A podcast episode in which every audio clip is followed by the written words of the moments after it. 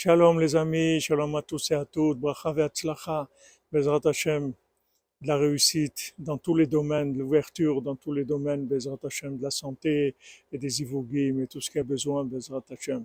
On voit que Rabbi Shimon Bar Yochai dit que la venue du Mashiach, elle va, elle va se faire avec un petit groupe de gens qui ont de l'amitié entre eux, c'est tout.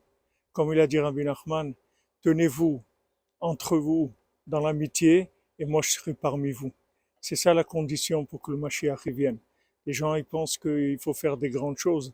C'est vrai que ça c'est la plus grande chose, c'est la chose la, plus difficile. Un petit groupe de gens qui ont de l'amitié et qui s'entendent.